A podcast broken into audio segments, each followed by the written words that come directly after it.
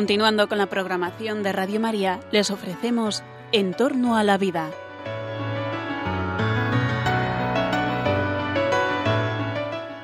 Es un espacio dirigido por José Carlos Avellán y Jesús San Román.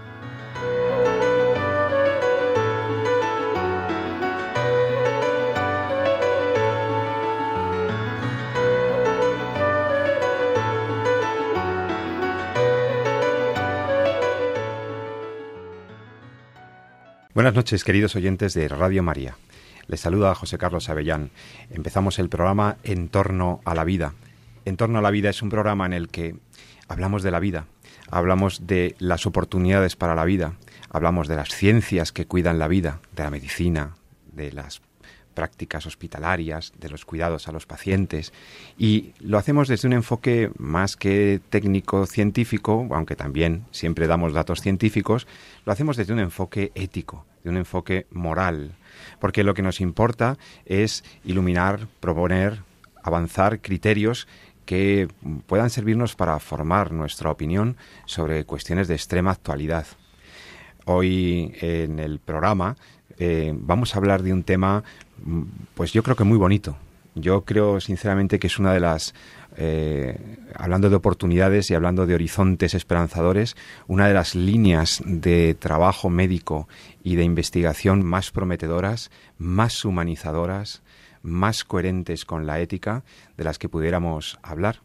Vamos a hablar de una de lo que de lo que se espera que pronto sea una especialidad en medicina, de lo que se espera que pronto sea una línea de atención a los pacientes que ya es vanguardia, que ya es realidad, pero que todavía muchos oyentes y muchas muchas eh, personas en la sociedad todavía no conocen lo suficiente. Queremos hablar de los cuidados paliativos. Sí, sí, los cuidados paliativos que se ubican eh, ya en muchos centros sanitarios y hospitalarios de nuestro país y de Europa, que se están propagando por, por el mundo, como centros de atención integral al paciente, lugares donde los pacientes en los últimos momentos de la vida reciben una atención muy especial, muy adecuada y, una, y lo queremos tratar monográficamente porque constituye lo que creemos una, una alternativa correcta, entre las peticiones y las eh, nuevas legislaciones sobre eutanasia que, hemos escuchado y que hemos tratado alguna vez en el programa, y ese otro riesgo que siempre tiene la medicina, que una medicina tecnificada, eh, que podría tener un riesgo de, bueno, pues de obstinación terapéutica, lo que se llama el encarnizamiento terapéutico o de no ser capaz de controlar la situación del dolor de los pacientes. Pues no, eh, no queremos la eutanasia, no queremos el ensañamiento terapéutico, lo que queremos es una alternativa que humanice la medicina. Y para eso, una de las más importantes opciones es, sin duda, las unidades de cuidados paliativos. Y voy a hablar de, esto, de este tema para que conozcáis, para que con un experto. Pero antes, permíteme que, como siempre, salude a mi compañero, conductor de este programa y querido amigo, el doctor Jesús San Román, médico, fantástico médico, fantástico profesor de la Universidad Rey Juan Carlos y que está aquí con nosotros como siempre. Don Jesús, buenas noches en este viernes. Buenas noches, Pepe. Encantado de estar aquí y de hablar de este tema que yo creo que cada vez va a ser más actual, sobre todo en, los tiempos que se nos vienen, eh, y yo creo que es, es, importante ¿no? hablar con hacer ver un poco a nuestros oyentes, eh, abrirles la luz, abrirles los ojos respecto a lo que son los cuidados paliativos, esa diferencia tan brutal que hay con el ensañamiento terapéutico y con la eutanasia, que no tiene nada que ver por mucho, muchas veces que traten de, eh, desde algunos medios de comunicación, en general desde algunos sistemas, de hacernos ver que prácticamente el, los cuidados paliativos y la eutanasia es poco más o menos que lo mismo y sin embargo son cosas radicalmente diferentes. Entonces es un tema de extraordinaria actualidad en los cuales vamos a tener que tener los conceptos muy claros y las ideas muy, eh, muy claras en los próximos, eh, yo diría que meses y años de forma más o menos inmediata y por tanto me parece un tema muy adecuado para tratar aquí y hablar un poco. Es que además, eh, si hay algo en la vida de lo que estamos seguros es de que nos vamos a morir. Es decir, esto es así, señores. Lo digo en la tarde, en la noche del, del viernes, cuando estamos a punto de disfrutar del fin de semana y, todos tenemos enorme optimismo, pero es una realidad. Esto está ahí y, y, la muerte está ahí y sabemos que es una certeza biológica que la vida se acaba. Entonces, el, el gran debate no está en el tema de la muerte, sino en cómo nos morimos, cómo queremos morirnos, cómo queremos que nos traten y nos cuiden en el momento del morir eh, que esa muerte sea digna, ¿qué significa que una muerte sea digna? ¿Cómo podría haber vidas, o sea, muertes dignas si no hay vidas dignas, desde luego? Pero sí queremos hablar de lo que significa morir dignamente, queremos hablar de y clarificar cuál es la dignidad que tiene todo paciente, cuáles son las obligaciones de los médicos en esos momentos finales de la vida, qué es lo que se debe hacer y lo que no, y porque en el fondo todos queremos Jesús que nos cuiden, que nos quiten el dolor, que nos acompañen y, eso y eso es una muerte digna probablemente, una muerte debidamente atendido, una muerte en unas condiciones eh, razonables de, de, quietud, de haber podido en la medida de lo posible hacer las paces con el mundo y con, con la historia propia y con la propia biografía y con Dios y en ese sentido, pues la verdad es que como ahora nos morimos en los hospitales o en centros médicos, pues es muy importante que nos acompañe en esos momentos. Entonces me parece que hablar de la muerte en sentido positivo o del morir o de cómo nos debemos morir, pues me parece muy importante. Sin duda, sí, fíjate que en, la medicina estamos un poquito a, las puertas de este tema, ¿no? Eh, llevamos eh, conociendo al hombre desde hace muchos años, los, desde Hipócrates, los galenos, etcétera, abordando la enfermedad y sin embargo el concepto o el, tema de cómo abordar pues nuestros últimos momentos en torno a la muerte o cercano a la muerte es algo como que muchas veces la medicina ha querido dejar de lado y sin embargo ahora eh, probablemente pues por quizá ese aumento de la población, esa disminución de la letalidad de muchas otras enfermedades, eso que, vivamos más, que nos enfrentemos a situaciones clínicas pues hasta ahora no conocidas, ahora estamos los médicos empezando a descubrir la importancia. Es, una, es, curioso que como la propia, ha sido la propia sociedad, ha sido el propio hombre el, que nos ha hecho ver a nosotros los médicos la importancia de abordar desde un punto de vista científico, desde un punto de vista serio, eh, el, el último tramo de la vida. Yo tengo un amigo que me decía, a mí no me da ningún miedo la muerte, a mí lo que me da miedo es el dolor. A mí lo que me da miedo es el sufrimiento, entendiendo como el, el dolor eh, que supera el nivel de lo físico, el sufrimiento interior, ¿no? El de morirme solo. Entonces, claro, eh, esto es muy importante ver cómo nos estamos muriendo en los hospitales, nos estamos muriendo en, las, en circunstancias atendidos por, por doctores, por enfermeras, por personas que entonces es muy importante ver cuáles serían las condiciones y cuáles serían las, las posibilidades que la tecnología nos da ahora para morir en las mejores condiciones. Y por eso, eh, ya digo, en positivo, con enorme ilusión, porque lo que vamos a contaros verdaderamente a mí me da mucha esperanza, pues vamos a tratarlo. Vamos a hablar de esto, de los cuidados paliativos, paliativos. Bueno, y para hablar de eso, aunque el doctor San Román como médico que es sabe mucho y hará, y aportaciones, claro, esta es una cosa que no habéis estudiado vosotros en es que Es así, o sea, yo fíjate que he aprendido mucho más eh, de esto, o sea, de los cuidados al final de la vida y de cómo enfocar este, este tramo, he aprendido mucho más de pacientes que he tenido que han fallecido y de ver cómo el trato de sus familias, etcétera, que de lo que me han podido enseñar en la Facultad de Medicina en su momento. Y, claro, esto es, esto es un reto pendiente para las, las facultades de medicina, para los eh, centros clínicos, el poder eh, desarrollar y abarcar desde un punto de vista serio, estructurado, protocolizado, todo este, todo este proceso. Pues sin duda, yo creo que podrás aportar mucho también, ah, pero he querido que hoy nos acompañara un, un experto un médico especialista en esta área novedosa de la medicina. Está con nosotros el, doctor Antonio Noguera Tejedor, subdirector médico del Centro de Cuidados Laguna de Madrid, un centro especializado en cuidados paliativos, en, en este tipo de atención. Ahora nos va a contar eh, un poco en qué, en qué consiste. Doctor Noguera, muy buenas noches. Buenas noches, Pepe. Buenas noches, Jesús. Es siempre una gran alegría estar con vosotros, ¿no? Estar aquí entre amigos. Muchas gracias por estar en Entorno a la Vida, en este programa monográfico que queremos dedicar a lo que es hoy por hoy ya el centro de tu actividad y de, tu actividad clínica y de tu actividad eh, investigadora, los cuidados paliativos. Yo quería preguntarte antes que nada que nos, pues que sitúes a nuestros oyentes en, la, en el concepto, en qué es esto eh, de los cuidados eh, paliativos, mm, cuál es su origen, porque es curioso también, el, la, te he escuchado alguna conferencia en el máster de bioética de la Rey Juan Carlos que diste una conferencia eh, recientemente, mm, te he escuchado el origen de los cuidados paliativos en esos eh, eh, británicos con los que la medicina iniciaba una nueva trayectoria, la del cuidado al final de la vida. Cuéntanos un poco en qué consiste los cuidados paliativos y cuál es su origen. Los cuidados paliativos, definidos de una forma sencilla, a mí me gusta decir que son cuidados excelentes al final de la vida. Es, resumiendo, poner toda la ciencia médica y toda la humanidad de la que somos capaces al cuidado de alguien que nos está dejando. Y además, pues precisamente cuando alguien fallece suele ser un momento muy importante en su vida. ¿Por qué? Porque normalmente tiene que ser capaz de cerrar todo lo que ha significado para él su vida.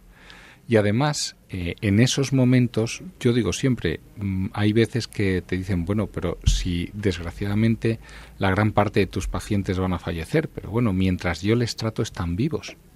Y siempre hay vida hasta el último momento. Y siempre podemos disfrutar y pasar buenos ratos con nuestros seres queridos hasta el último momento. Los cuidados paliativos, mm, como volviendo a la pregunta que, que me has dicho, la verdad es que los cuidados paliativos modernos, porque a mí me gustaría, perdonar, no, no quiero enrollarme demasiado y no ser demasiado pesado, pero realmente hasta la era antibiótica y del desarrollo de la, de la cirugía, todos los médicos estaban perfectamente entrenados y se les enseñaba perfectamente el cuidado al final de la vida. O sea, que formaba parte de la formación de cualquier médico en los últimos siglos. Era, era normal que tuviera la idea de que hay que curar, pero si no se puede curar, quizá acompañar y, paliar. Y paliar siempre. Eh, y cuidar, ¿no? Aunque ahora parece que es una palabra que se ha quedado mucho, pero que también nuestras compañeras enfermeras lo hacen de maravilla, ¿no? Pero todo profesional sanitario tiene que saber cuidar. Eh, en ese momento, pues desgraciadamente, pues la esperanza de vida, y estamos hablando también de Europa, era en torno a los 40 años.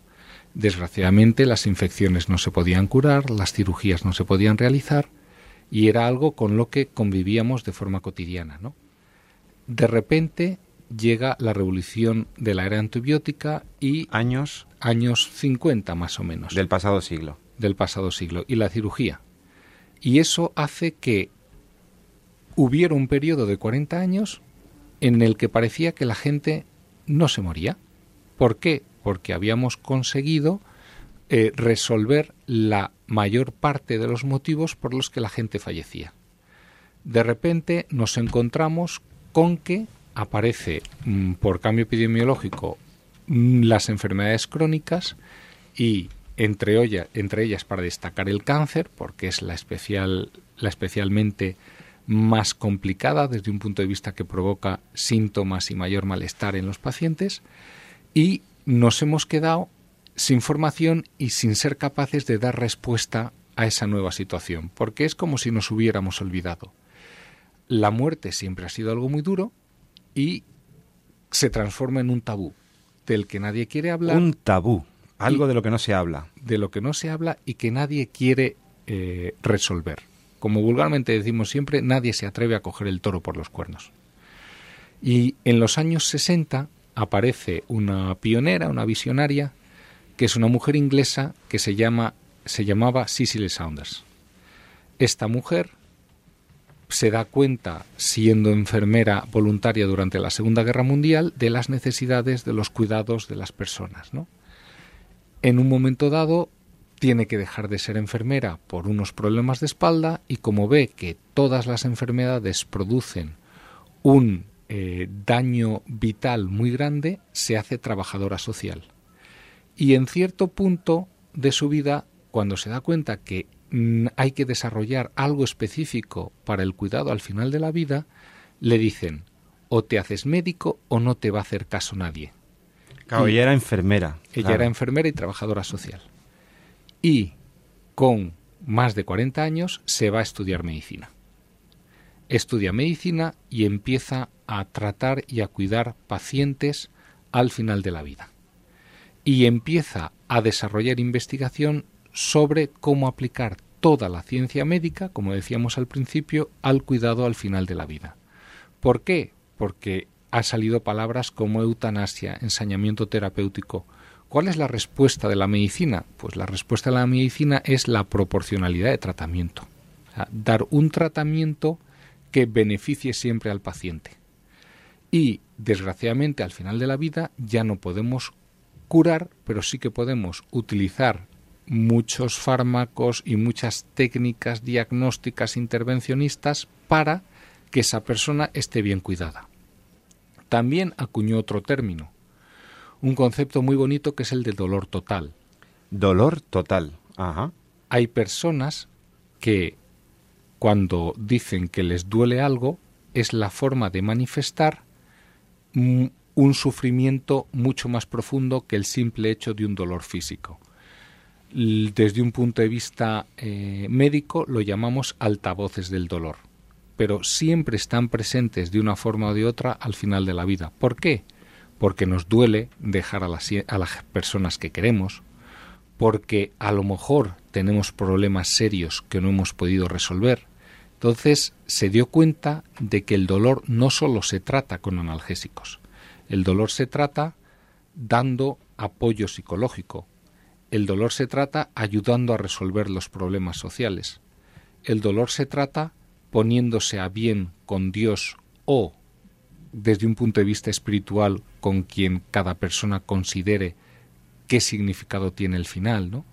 Entonces se da cuenta de que la medicina se tiene que rehumanizar en el sentido de que tiene que tratar al ser humano en su conjunto, no sólo desde un punto de vista físico o biológico. Claro, porque, perdona que te interrumpa, Antonio, Jesús, eh, un riesgo que tenéis los médicos es ver en el paciente un proceso biológico.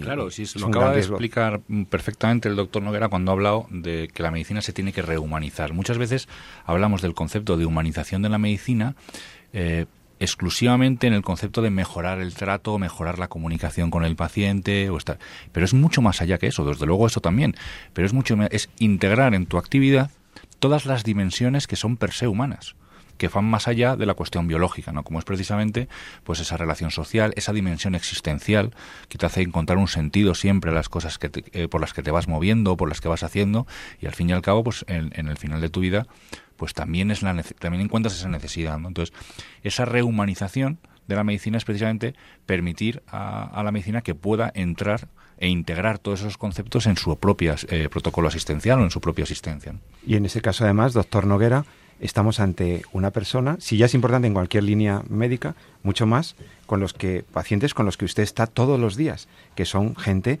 mm, particularmente sufriente porque es el muriente, ¿no? Es la persona que ya los métodos diagnósticos y curativos y terapéuticos ya no dan más de sí, ya sabemos que es una persona que no vamos a poder curar y entonces ahí intervienen, ahí entra usted con su equipo.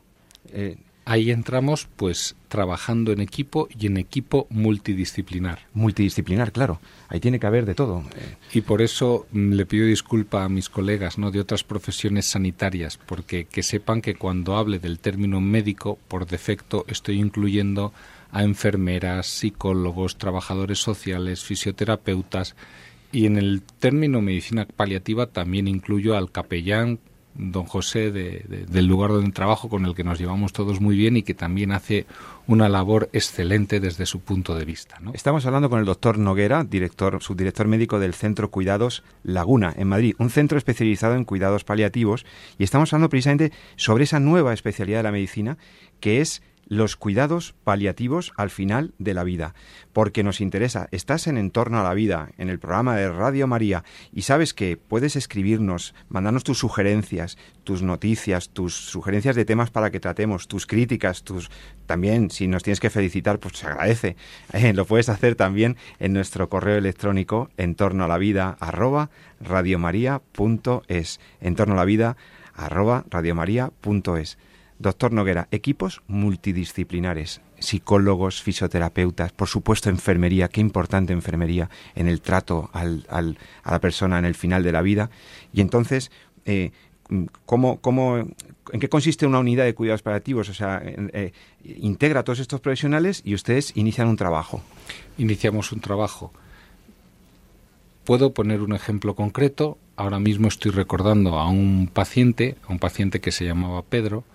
Eh, pues lo que os puedo decir es que era tenía un cáncer de pulmón y vino a nuestra unidad por dolor, tenía dolor en el pecho por afectación de los huesos de la caja torácica y además tenía un problema de ahogo serio, pues por toda la afectación que tenía de su pulmón, tanto por el cáncer como por un problema de enfisema crónico de base por haber sido fumador.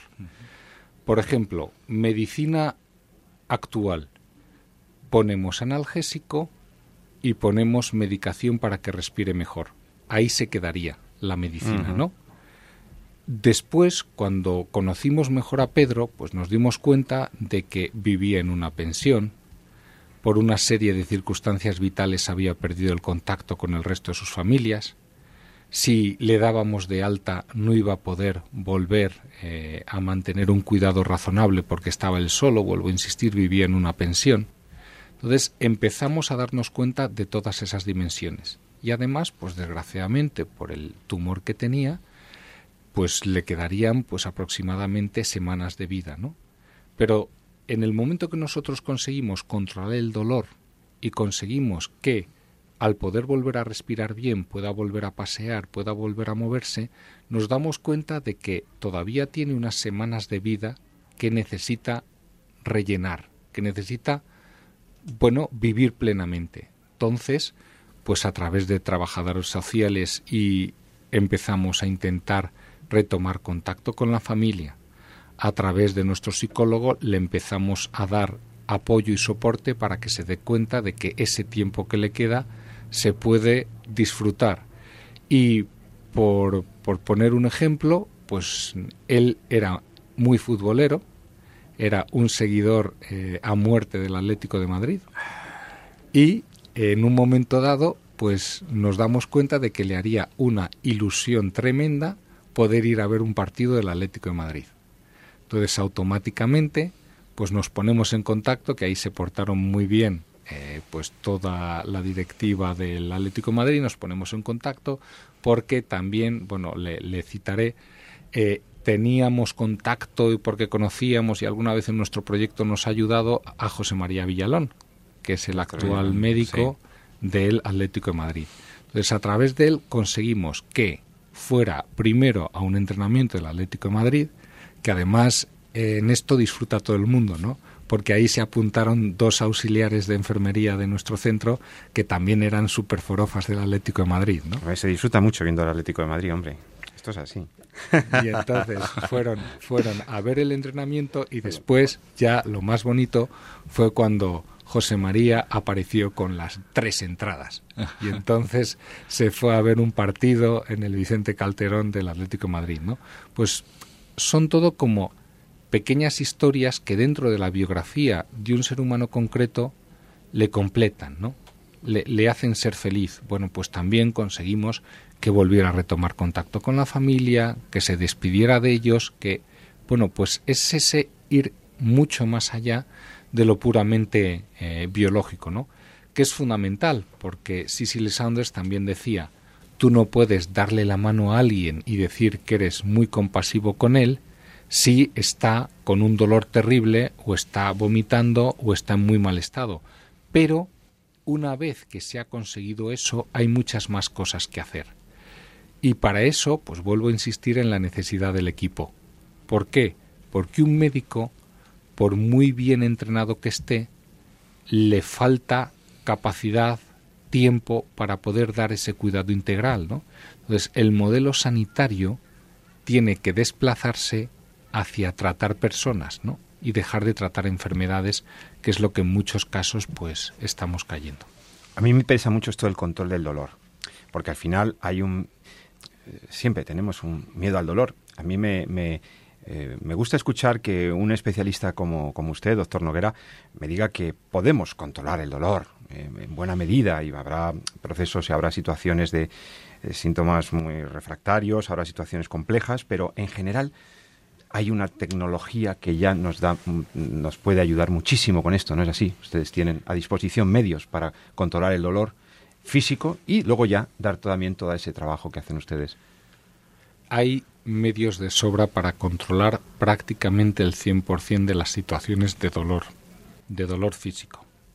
Además, normalmente cuando hay dolor físico siempre hay ansiedad, siempre hay desánimo, siempre hay malestar espiritual y vital, ¿no? Y entonces hay que tratarlo todo en su conjunto. Pero hablando desde un punto de vista técnico, tenemos analgésicos suficientes para controlar el 90-95% de los dolores. Y para ese 5% restante de dolores hay técnicas específicas que llevan a cabo los anestesistas que pueden conseguir controlar el resto de los dolores. Solo hay un porcentaje muy muy muy pequeño en los que no hay más remedio que utilizar la técnica médica de la sedación y además mm, al dolor normalmente es al síntoma que más miedo le tenemos.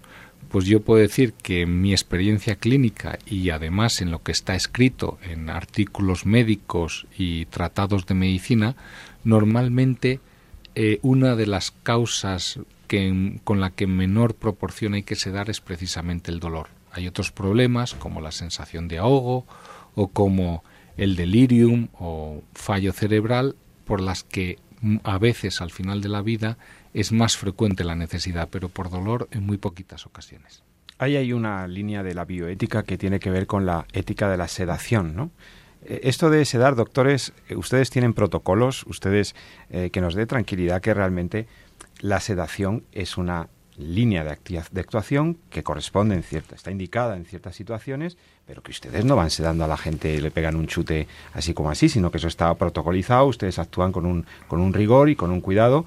Y, por otra parte, la sedación puede ser muy necesaria porque hay situaciones en las que verdaderamente los síntomas no se pueden ya controlar más y, es lo que hay que hacer. Y muchas veces se demoniza la, sedación, pues dice, no, es que, claro, le, lo sedaron y tal. No, hombre, es que mire ustedes que a veces hay que sedar, ¿no? La sedación es, como vuelvo a decir, es una técnica médica que evidentemente por la implicación y la seriedad de esa técnica y porque estás haciendo algo muy serio, que es quitarle la autoconciencia a un ser humano, tienes que pedir permiso a esa persona antes de realizar esa técnica y si en su defecto él no puede darte el permiso, te lo da su familia cercana o su cuidador más directo.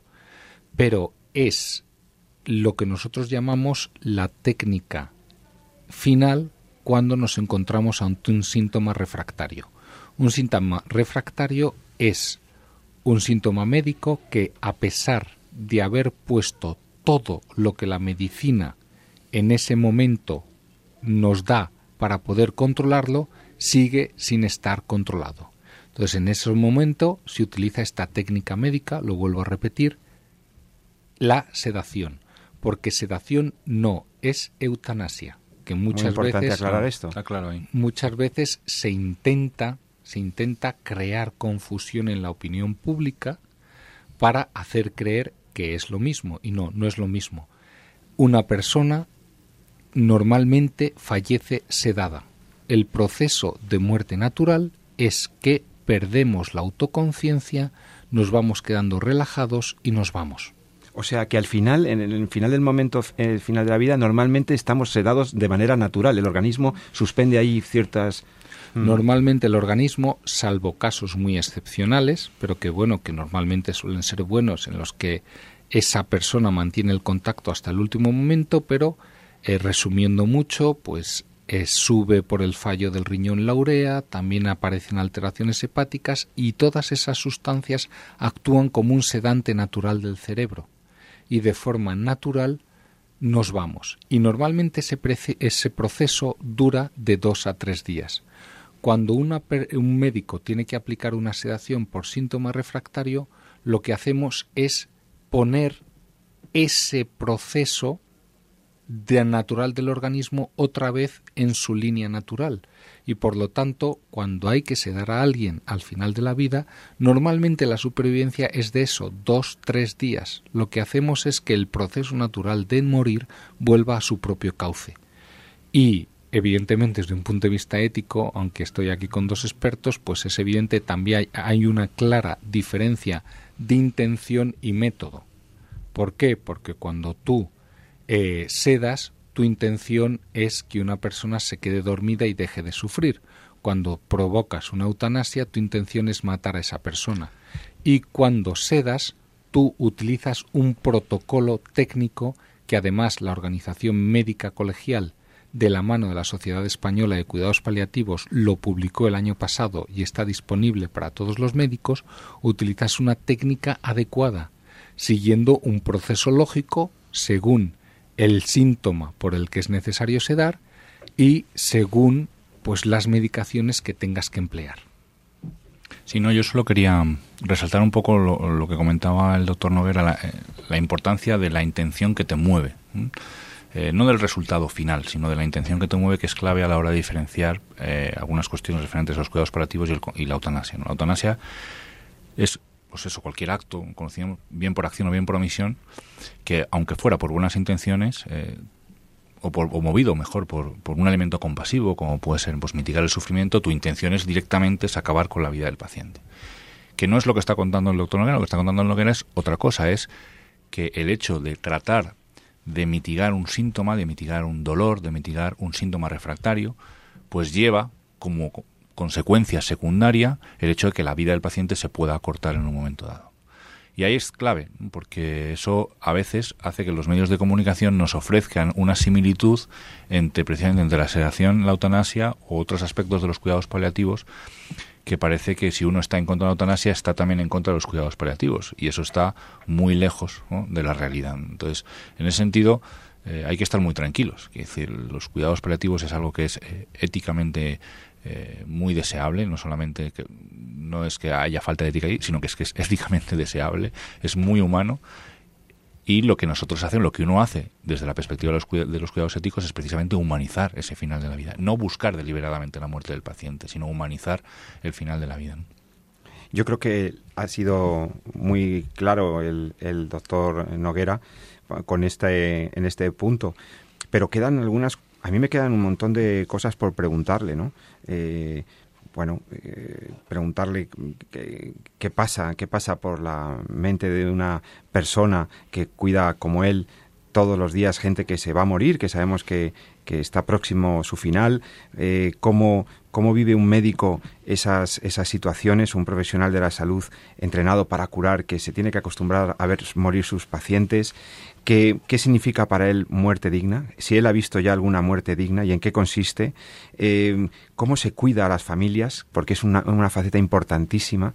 Eh, los cuidadores de estas personas, ¿no? Todo lo que ocurre en una familia cuando llega el diagnóstico de, pues, de terminalidad de la enfermedad, etcétera, son temas interesantísimos de los que vamos a hablar con el doctor Noguera y con el doctor San Román en un par de minutitos. Ahora volvemos en Radio María. Enseguida estamos con ustedes. Gracias.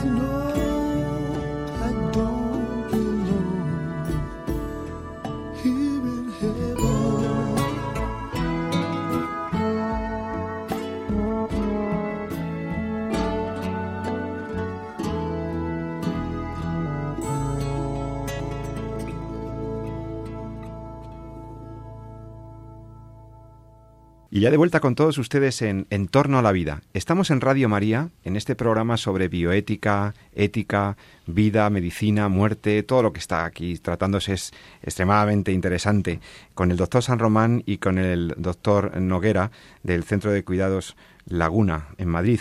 Doctor Noguera, estamos hablando de los cuidados paliativos como una eh, alternativa a, otras líneas de, pues de, de trato a los, a los pacientes, ¿no? ¿Y mm, cuál es la situación en España de los cuidados paliativos? Aquí hemos hablado de centros especializados, multidisciplinares, con equipos multidisciplinares. Eh, ¿Esto en España cómo está ahora la situación? ¿Cualquiera puede ser derivado a un centro de estos? ¿Cómo funciona esto? En nuestro país la situación ha mejorado mucho en los últimos años, pero eso no quiere decir que no quede mucho por mejorar si nos comparamos con estándares europeos, ahora mismo, pues probablemente en desarrollo de equipos de cuidados paliativos estamos en cuarto o quinto lugar si hiciéramos un ranking europeo y quitando Reino Unido que está muy por delante del resto de los países, pues entre el segundo y el quinto que puede ser España la diferencia es muy pequeña, ¿no? Entonces podríamos decir que tenemos el mismo número de equipos proporcional que pueda tener Francia, Alemania, Italia o países de, nuestro entorno. De nuestro entorno. Pero todavía hay áreas en las que no, no hay equidad y no hay posibilidad de, ir a equipos de cuidados paliativos de, calidad. Y también, pues, eh, otra asignatura pendiente es el poder integrar mejor esos equipos dentro de las redes sanitarias. Yo creo que ahora mismo son dos desafíos importantes, vamos bien encaminados, pero hay que seguir mejorando mucho en ese sentido. Imagine que yo tengo un familiar que, que ya sabemos que está muy malito, ha recibido un diagnóstico fatal y, se, y entonces puede, puede su, desde, su médico podría, su especialista podría derivarle a un centro de paliativos eh, en el sistema público. ¿Cómo va esto? ¿Tendría que buscar una, son centros privados? Cuénteme un poco cómo se, ¿Cómo se llega a, una unidad de cuidados paliativos? Aquí en Madrid, mm, normalmente lo que hay que hacer es pedirle al, médico de, de cabecera que te ponga en contacto o al especialista con el especialista de paliativos de tu área. Y entonces esa persona te evalúa, empieza a seguirte y ya has entrado en la red de cuidados paliativos de la eh, Comunidad de Madrid. En otras regiones me imagino que el proceso será muy similar. Entonces es lo que se suele hacer, pero claro, sigue habiendo algunas zonas, por ejemplo, si vuelvo a poner, por ejemplo, la Comunidad de Madrid, pues en áreas más rurales, más alejadas de los grandes centros médicos, pues ahí siempre tienen muchas más dificultades para el acceso a este tipo de cuidados especializados cuando es necesario. Son cuidados especializados, entonces los médicos y enfermería y, demás profesionales de la salud que integran un equipo de cuidados paliativos requerirán algún tipo de formación especial o alguna requieren alguna predisposición eh, de formación profesional, alguna experiencia en particular y algún perfil humano quizá. En ese punto, igual que hace un momento decía que desde un punto de vista de desarrollo de unidades estamos a la par de los países mm, más desarrollados en cuidados paliativos, desde un punto de vista de formación vamos por detrás.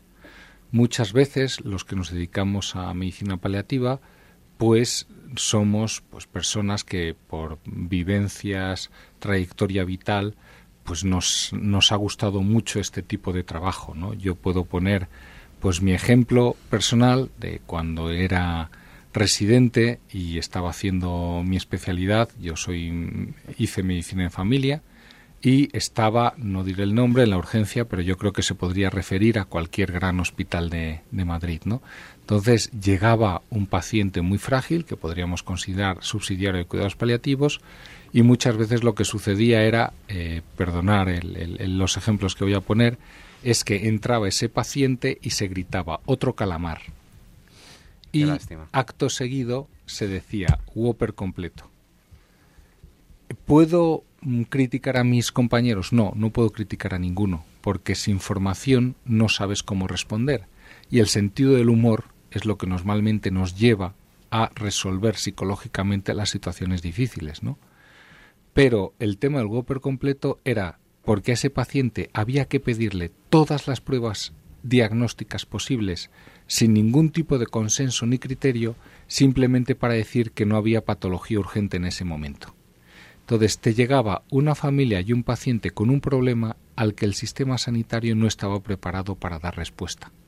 Entonces yo roté por una unidad vuelvo a hablar y estoy hablando del mismo sistema sanitario que ahí también pues a veces pues tenemos que mejorar mucho entre todos por coordinar mejor las cosas no eh, hice una rotación por un equipo de paliativos domiciliarios y es donde descubrí dónde se daba respuesta a todos esos pacientes con los que yo me quedaba chocado en la urgencia porque no sabíamos qué hacer con ellos no descubrí ese mundo esa forma de desarrollo profesional y me dediqué a ello y a partir de ese momento empecé a buscarme la vida.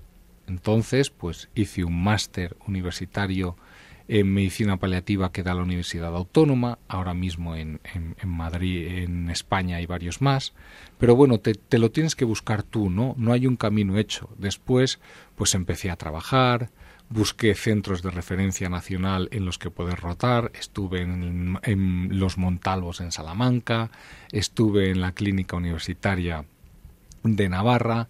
Después, pues empecé a trabajar donde trabajo, en el Hospital Centro de Cuidados Laguna. Y eh, en un momento dado también dije, pues tengo que aprender más y hice una rotación internacional. Y me fui a Houston, Estados Unidos y a Edmonton, Canadá. Pero claro, eh, nos tenemos que buscar la vida. Entonces todavía no hay ninguna formación reglada para que eh, haya especialistas bien formados en medicina paliativa en nuestro país. Entonces ustedes imagínense que eso pasara con un cardiólogo. Entonces yo voy, tengo un problema de corazón y de repente voy a un hospital y dicen, bueno, tengo un problema de corazón. Pues mire, le va a ver este doctor que más o menos sabe algo de esto. No, yo quiero que me vea un especialista, una persona bien formada, ¿no? Pues en este momento es lo que está sucediendo con la medicina paliativa. Y bueno, con esto no quiero asustar. ¿Por qué? Porque yo sé que, que, los colegas que están en medicina paliativa pues están bien formados, pero nos hemos formado buscándonos la vida y estamos luchando porque todos los médicos tengan una formación básica suficiente y porque no acabe sucediendo que caiga gente en unidades de paliativos porque, dejemos el comentario simplemente así, pasaba por ahí. No, mm. Sino tienen que tener una formación reglada, definida y con unos criterios de calidad puestos por el Estado, ¿no? Como para cualquier profesional de cualquier profesión. Volvamos al paciente, ¿no? A la persona que está, bueno, pues eh, sufriente, está malito, está gravemente malito y, entonces ha llegado a uno de sus, de sus centros. Y bueno, en su experiencia con, con tantos eh, profesionales, con, tantos pacientes y demás, em, me, atrevo a hacer una pregunta directa. Eh, una vez que ustedes empiezan a tratar a estos pacientes, ¿alguno les llega a pedir la eutanasia? A ver, al venir, algunos sí. Durante el proceso, menos y al final, nadie. ¿Por qué? Porque detrás de una petición de eutanasia suele haber un porqué suele haber un, un, motivo de sufrimiento profundo. La gente, normalmente, los seres humanos, yo creo que ninguno de las personas que me escuchan en este momento, si están bien y tranquilas, quieren morirse. Nadie, incluso, pues la muerte es algo que cuesta aceptar. Por eso también necesitamos ayuda en ese momento, porque es difícil de aceptar. Cuando alguien te pide quiero morirme, es que quiere morirse por algo entonces, ¿qué hay que hacer? Ver el motivo del sufrimiento y hacer ese sufrimiento soportable. Porque tampoco se puede llegar al pensamiento, perdonarme la expresión, Disneylandia, de que el sufrimiento no existe. Todos tenemos nuestros problemas en la vida y todos los afrontamos y somos capaces de superarlos con nuestros propios recursos y con la ayuda de la gente que nos quiere. Entonces vamos saliendo hacia adelante y normalmente salimos hacia adelante bastante bien y pasándonoslo bien. Pues al final de la vida sucede eso. Es un choque brutal con tu existencia, con todo lo que tú significas, con todo lo que piensas de ti, con todo lo que piensan de ti los que están alrededor. Pues lo que hay que hacer es ver por qué esa persona está sufriendo. Hay quien será por un síntoma físico, hay quien será por un problema familiar, hay quien será porque se le ha roto una trayectoria vital, pues lo que hay que hacer es en cada uno de ellos reencauzar esos motivos y ayudar a que sean capaces de cerrar correctamente su vida y además a que sean capaces de dejar un legado de cariño para los demás, para los que nos quedamos, que también lo necesitamos. Y ahí es donde entra directamente el apoyo a la familia, ¿no? Hablábamos de primero tratamiento multidisciplinar en equipo para todas las dimensiones del ser humano y en un y en una no es en una parte, perdonadme, y de forma paralela y a la vez un cuidado a la familia que está teniendo que cuidar a ese ser querido, está con el sufrimiento de ver a esa persona mal y además van a tener que rehacer su vida sin esa persona. Después por eso también desde un punto de vista de la medicina paliativa nos preocupamos mucho por los cuidadores y las familias. Y pues les damos, intentamos dar pues tratamientos específicos, terapias, apoyo, valorar sus necesidades, enseñarles a cuidar, que es lo que vemos que muchas veces más les ayuda, porque si saben cuidar, se sienten útiles, son capaces de dar más cariño a la persona que quieren y se sienten más completos dentro del dolor. Entonces, eh, yo le preguntaba al doctor San Román, en su experiencia, ¿esto de que la gente pida la eutanasia no será que lo que piden es no sufrir? Más que la eutanasia. Pues es que lo explica muy bien. Antonio, yo siempre pongo el mismo ejemplo. Yo recuerdo un, un artículo publicado ya hace unos años, que hicimos un artículo de ayer, pues, tiene su tiempo ya, que podíamos haber, muchos han podido consultar, en, en, la revista de la, de la Asociación Médica Americana, una de las revistas de mayor impacto en la medicina clínica, conocida como JAMA, que es donde se publica pues, artículos científicos de impacto. Y esta en concreto pues era de un grupo que pertenecía al estado de Oregón, que como hemos comentado también aquí en, muchos en algún otro programa, pues es un estado que permite la dispensación de fármacos eh, con, cuando el paciente pues manifiesta su interés un poco de, de acabar con su vida. Entonces, este viene a analizar, o es un grupo de médicos que analiza a un grupo de pacientes que está precisamente en el eh, en un tránsito difícil, como puede ser una enfermedad oncológica, no necesariamente ya en fase terminal, aunque también incluyen pacientes de estos grupos para analizar qué es lo que piden y cuáles son los motivos por los que básicamente pacientes de cáncer sí la mayoría. fundamentalmente pacientes de cáncer eh, entrando ya en situación terminal y entonces lo que ven es bueno vamos a, a, preguntarles un poco cuál es la percepción que tienen de la eutanasia pues para para otros globalmente incluso para sí mismos y cómo por qué esta percepción, qué motivos hay a llevarles a, esta opinión y, bueno, cómo van modificándose o evaluándose o cambiando esos motivos a lo largo del proceso. Como bien contaba Antonio, hay muchos que al principio sí, eh, durante menos y al final nadie. ¿no? Entonces, ese, ese, esa vulnerabilidad de la opinión, esos cambios que hay en mi percepción o la opinión, a qué se deben y cuáles son los elementos que la, que la matizan o que la mueven de un, de un aspecto a otro. Entonces, eh, la verdad es que el artículo es muy interesante y la conclusión del equipo es precisamente un, pequeño aviso a los profesionales, ¿no? diciendo que, que, tuviésemos a veces cuidado a la hora de valorar precisamente estas, estas percepciones, ¿no? porque detrás de ellas siempre hay un motivo, como, bien muy, como muy bien explicaba Antonio, motivo que a veces es un motivo que es eh, susceptible de ser abordado.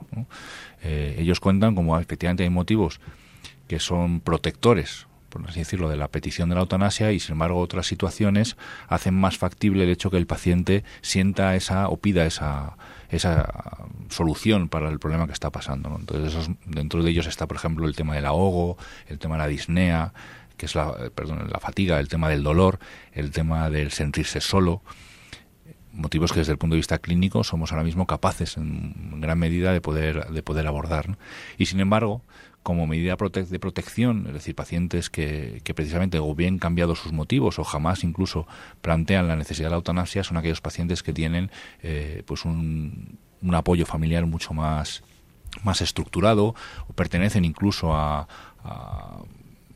clases sociales o, etnias un poco que, donde la, la, cohesión de la familia está, está mucho más marcada. Y en eso pues lo que es un artículo muy aséptico en el sentido, sin mojarse nada, simplemente concluyen que los profesionales sanitarios deberían hacer un análisis mucho más profundo antes que eh, asumir la decisión en primera instancia, ¿no? Como ha pedido la eutanasia, pues aquí tiene usted los fármacos, sino que detrás de eso simplemente puede haber un paciente que se esté sintiendo solo o que nos encontremos ante un síntoma que esté mal manejado. Entonces, en ese sentido, cualquier eh, actuación con rigor científico, con rigor profesional, debería hacer un análisis mucho más profundo y tratar de abordar precisamente los problemas o las situaciones que llevan a esa petición. Con lo cual, eh, bueno, pues Interesante estudio. Yo también había escuchado que las personas cuanto más enfermas están, curiosamente, y más mayores, menos proclives son a pedir la eutanasia y menos la quieren, para ellos y para los demás. Pero bueno, esto es una cosa muy paradójica. Yo les quiero preguntar a los dos, doctores, y entonces ahora se habla mucho de esto de la muerte digna, de morir dignamente, ¿no? Como si hubiera que incluir la eutanasia en esto de morir dignamente. ¿Qué es para ustedes una muerte digna? Para mí una muerte digna es terminar una vida plena y acabar, pues como hemos dicho hace un momento, pues cerrar el proceso, ¿no? Y, que y evidentemente, pues yo que quiero, o por lo menos que deseo, que cuando me toque a mí, me ayuden a cerrar correctamente ese proceso y me ayuden a, estar confortable, a estar sin dolor, sin otros síntomas, que me ayuden a, despedirme bien de la gente que quiero y, y a cerrar todos los asuntos que me pudieran quedar pendientes y despedirme con ellos. Como vuelvo a repetir, si pudiera dejarles algo como legado para que sean más felices, pues sería lo mejor para mí. Y si desgraciadamente tuviera un síntoma refractario al final, pues que me sedaran. Entonces yo es como veo que, que como querría que fuera al final mi vida, ¿no? Doctor San Román. Pues igual, yo recuerdo, voy a poner un ejemplo de una, eh, una paciente que decía con, con mucha gracia haya fallecido de un, cáncer, cáncer que del tracto digestivo, un cáncer de estómago que fue avanzando eh, al principio lentamente, luego, luego bastante más rápido, y comentaba con muchísima gracia y muchísimo sentido del humor, decía, si, si lo malo no es morirme, lo malo es lo malito que me pongo hasta que me muero. Hmm. Entonces, eh, eso es lo que ella lo que, lo que ella pedía lo que ella quería es decir a mí ayúdenme en el tránsito hacia la muerte es decir no es una el problema no está en morirse como decíamos al principio sino el problema está en cuanto en cuanto está deshumanizado ese camino que tengo que recorrer eh, hasta la muerte ¿no? entonces recuerdo muy bien al final también ya al final de sus días pues le preguntábamos pues cómo estás y decía en paz ahí es donde habían entrado precisamente eh, los cuidados paliativos ¿no? el conseguir que ese camino que ella al principio vivía pues con, ese cierto miedo, decir, si a mí no, como dicen, no tengo miedo a la muerte, tengo miedo a ese a, todo lo que tengo que recorrer hasta el hecho hasta el momento de morirme. Y la medicina paliativa lo que hizo precisamente fue ayudarla a recorrer en paz ese eh, ese camino, Y ahí está la esa es lo, que es la muerte en sí misma, pues ni es digna ni es indigna, te mueres, La cuestión es cómo vives, Todo el paso, todo el camino que tienes que recorrer hasta, hasta que te mueres. ¿no? Y ahí es donde, donde afortunadamente pues hemos redescubierto esa, esa medicina que nos puede eh, ayudar, que nos lo que conocemos como medicina paliativa, que yo creo que había que cambiarle el nombre también, porque a veces parece como que uno ya, eh, cuando la medicina no tiene nada que hacer, pues claro que tiene algo que hacer. Entonces, lo que tiene que hacer es precisamente eso. sí, es posible que se que un cambio de nombre pudiera ayudarlo, pero el problema es que yo creo que, que en poco tiempo quizá ese nuevo nombre se volvería a asociar a lo mismo, ¿no? que es un momento porque si pensamos, pues mm, paliativa viene de la palabra latina palium, que es cubrir con un velo a alguien, ¿no? Es protegerle. Es, en el fondo es, es, es de donde viene el nombre, ¿no? Lo que pasa es que, claro, pues bueno, como se asocia, se asocia eh, a un término tabú como el que decíamos al principio que es la muerte, pues sí que es cierto que, que cambiando el nombre puede ser útil. De hecho, hablabas de, del estudio de la Sociedad Americana de Medicina. Hay otro estudio que también está publicado en una revista de medicina paliativa en la que se demuestra que un equipo, en concreto fue el equipo de MD Anderson Cancer Center de Houston, por el simple hecho de cambiar su nombre, le quitó el miedo a los médicos de derivar pacientes a su unidad y le quitó el miedo a los pacientes de ir a esa unidad, ¿no? Entonces lo que hicieron es dejaron de llamarse unidad de medicina paliativa y pasaron a llamarse unidad de control de síntomas, ¿no? Ah. Que parece como algo muy como mucho más técnico, ¿no? Pero bueno, pero igual dentro de meses, años, la gente empieza a asociar mm, control de síntomas a y, y, volvemos a tener el mismo problema. Pero sí que es cierto que es muy importante cómo decimos las cosas para que la gente las acepte mejor y las lleve mejor. Bueno, nos quedan solamente unos minutos para despedir el programa.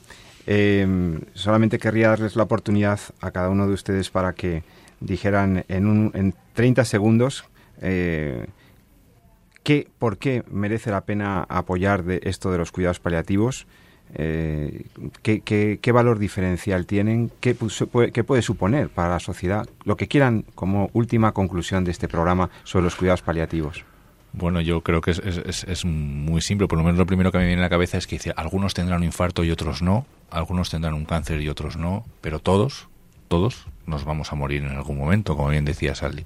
Y a mí me gustaría que la medicina ahí estuviera preparada ¿no? eh, de una forma bien formada y científicamente constatada para poder precisamente darme esa paz ¿no? en, en, ese camino ¿no? que tengo que recorrer. ¿no? Doctor Noguera. Yo querría decir que la medicina paliativa suma y aporta. Y aparte de todo lo que hemos dicho, querría concluir también explicando brevemente otro estudio que fue publicado en el New England en el que abogan por la medicina paliativa integrada, no solo por el simple hecho de dar ese cuidado final. Era en pacientes diagnosticados de cáncer de pulmón avanzado desde el principio. A unos les trataba solo desde oncología, a otros el mismo tratamiento de oncología y además la unidad de control de síntomas. No solo se vio que el objetivo principal del estudio era que los pacientes atendidos por eh, en la unidad de medicina paliativa en conjunto con los oncólogos tenían menos ansiedad, menos depresión y más calidad de vida, sino que paradójicamente eso llevó a, pues en ningún momento se puede decir que la medicina paliativa prolongue supervivencia, porque es falso, pero llevó a que esos pacientes tuvieran mayor supervivencia. ¿Por qué? Porque probablemente mejor controlados y mejor tratados toleraron mejor los tratamientos y se hizo mejor la toma de decisiones. Y el resultado final fue que vivieron más tiempo y con más calidad de vida. Entonces mi mensaje final es ese, que la medicina paliativa suma y aporta en todo. Pues muy bien, pues eh, hasta aquí hemos llegado. Se nos acabó el tiempo, queridos oyentes. Hemos hablado de temas eh, graves, importantes, pero como decía Cicerón, la muerte es maestra para la vida que bueno, que si hemos estado hablando de la muerte, sea para volver a amar la vida, para teniendo el horizonte de la muerte, saber aprovechar y disfrutar de todos los momentos de la vida lo mejor posible, hacer todo el bien que podamos y disfrutar con lo, con lo que tenemos. Así que, pues eh, agradezco al doctor Noguera, eh, médico eh, del Centro de Cuidados Paliativos Laguna de Madrid, centro de cuidados que está aquí en Madrid. Doctor Noguera, muchísimas gracias por estar en Entorno a la Vida. Muchas gracias a vosotros. Y también saludo y deseo un buen feliz fin de semana al doctor Jesús San Román, querido amigo. Buenas noches, que tengas un buen fin de semana. Buenas noches igualmente, Pepe. Y a todos los oyentes, recuérdenlo, eh, amen la vida, defiéndanla y disfrútenla. Que Dios les bendiga. Feliz fin de semana. Buenas noches.